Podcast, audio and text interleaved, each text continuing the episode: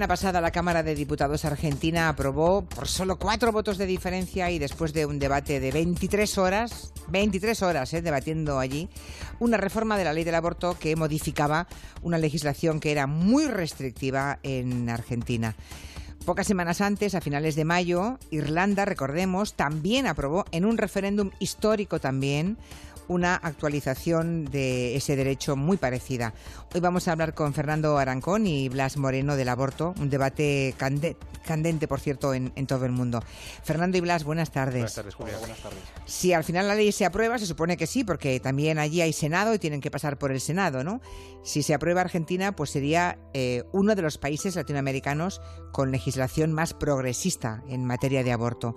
Una excepción en, en una región, toda aquella, en la que parece más importante defender la vida de los no nacidos que la de las mujeres, ¿no? El número de feminicidios en la América Latina es casi insoportable. En fin, vayamos, a, vayamos al tema.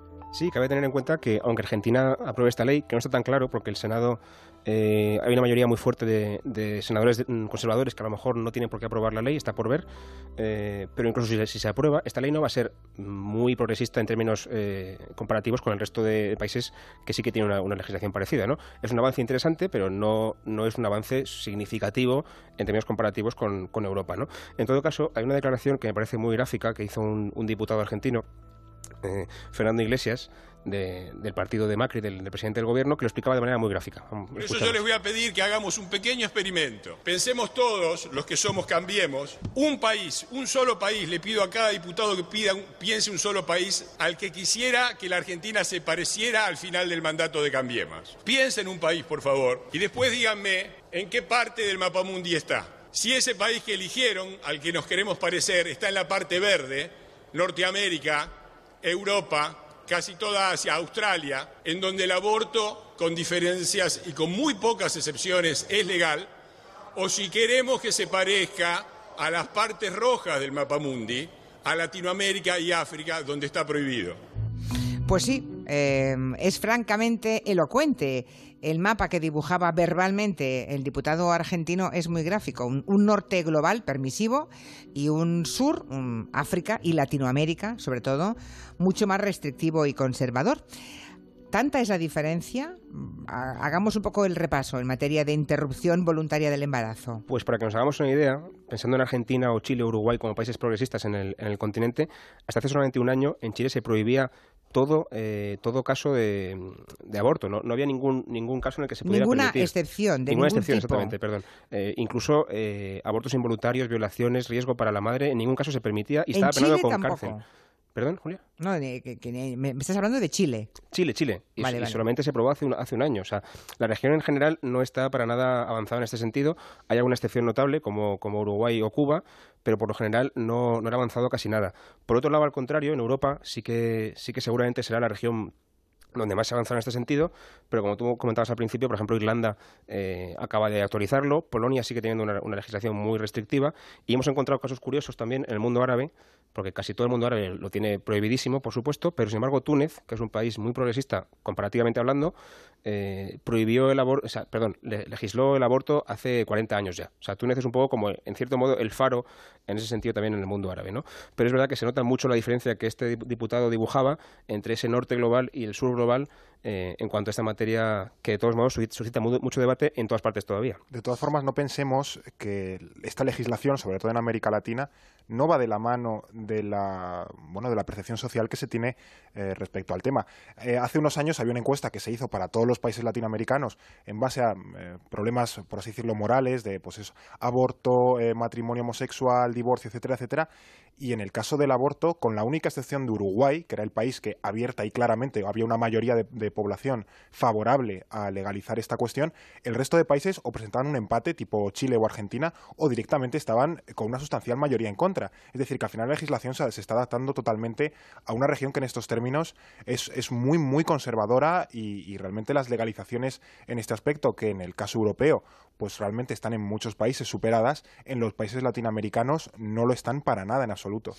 Desde luego, y en cambio em, el feminicidio, como decíamos, es curioso, ¿verdad? Países en los que está absolutamente prohibido el aborto y donde matan a miles de mujeres todos los años en toda la América Latina sin que nadie se despeine ante esa realidad terrible, ¿verdad? Muy elocuente, muy elocuente de, de dónde ponen la intención eh, esas fuerzas. Vayamos o vengamos a Europa, mejor dicho, vamos a una ley más permisiva en Irlanda con su recientísimo cambio legislativo.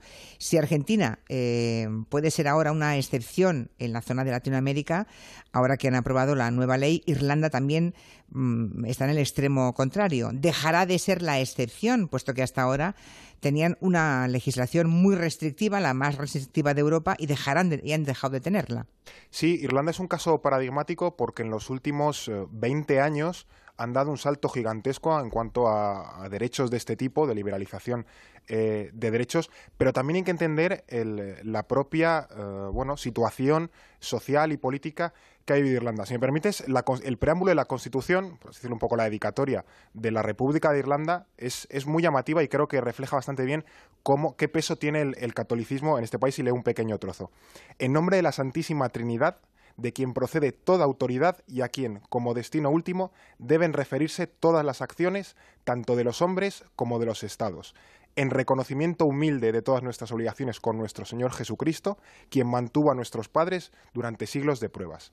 Así es como empieza la Constitución de la República de Irlanda. Claro. Está todo dicho, claro. Está todo dicho, efectivamente. Hay que tener en cuenta que, por ejemplo, hasta 1993 eh, la homosexualidad era ilegal en Irlanda. Y, fue porque el Tribunal Europeo dijo, señores, ustedes tienen que meter aquí la mano y solucionar esto. Porque hasta también 1996 el divorcio no, no era legal hasta, el 96. 22 años. Pero han cambiado las cosas de la misma forma que ahora tienen un primer ministro homosexual. Efectivamente, porque en el año 2015 eh, la legalización del matrimonio gay se aprobó con un 60% en un referéndum. Y tres años después, es decir, este año, hace unas pocas semanas, se aprobó por un 66% eh, la cuestión del aborto. ¿no? Era eh, Irlanda siempre ha sido un, un, país muy, muy católico en su nacionalismo, su esencia es eminentemente católica, también en contraposición al, bueno, al protestantismo, al anglicanismo británico también ahora esta cuestión de la legalización del aborto en, Irlanda ha dejado otro problema latente que es el aborto en Irlanda del Norte. En Irlanda del Norte, al contrario que en el resto del Reino Unido, eh, sigue teniendo una, legislación muy restrictiva con el aborto. Antes estaba a la par que con el resto de la isla, pero ahora ha generado esa cuestión de que en Irlanda del Norte muchas mujeres van a ir a Irlanda a abortar, al igual que antes había mujeres irlandesas que iban al Reino Unido. Entonces hay como una especie de triángulo de libertades que se está intentando resolver. Hay un caso también muy sangrante que es El Salvador, porque de allí nos suelen llegar noticias de, chicas condenadas a decenas de años de cárcel por abortar, porque allí el aborto se considera un homicidio, como lo oyen. Esto es un poco lo que tú decías antes, que es considerar más importante la vida del feto o, del el no nacido todavía que la vida de, la, de, la, de su madre, ¿no? Eh, llega al extremo tan, no sé si ridículo, lo puedo decir así, de incluso perseguir o penar el, el aborto involuntario. Entonces tenemos casos de, de, chicas, de mujeres que han tenido abortos involuntarios y, bueno, pues las hospitalizan, ¿no? Las tratan en el hospital y mientras están todavía convalecientes llega la policía y las detiene por, por homicidio porque consideran que ellas son responsables de esa muerte del feto y las pueden llegar a encarcelar pues 30 años de cárcel. Entonces eh, es, es, una situación verdaderamente anacrónica, por supuesto, pero... Y dramática para ellas. Dramática, claro, y y que además no, no, como decía Fernando, no está superada a nivel social, porque a nivel social hay muchas voces que piden, por favor, eh, esto hay que arreglarlo, no decimos que, que, se, que se liberalice absolutamente, pero por lo menos que se deje de penalizar casos tan sangrantes como el, de, el homicidio, perdón, el, el, aborto involuntario o la violación, pero es que hay otras voces eh, en el Parlamento salvadoreño que piden incluso aumentar las penas hasta 50 años. Entonces, tenemos a una chica eh, con 21 años con un aborto involuntario y pasa 30 años de su vida encerrada en la cárcel por una cosa que no solamente no quiso hacer, sino que es que ni siquiera una cárcel salvadoreña, que es un lugar en que además hay que tenerlo en cuenta, exactamente.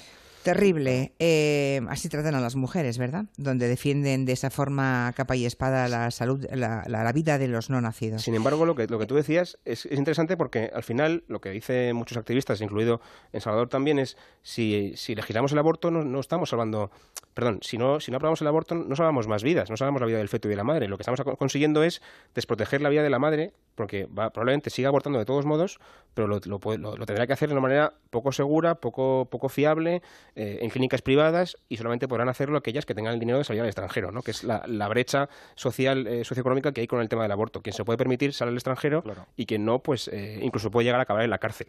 Como ocurría en España hace, hace muy poco. 40 años, sí, efectivamente, hace muy poco. ¿no? Y parece que nadie tiene en cuenta la salud de las madres, ¿no?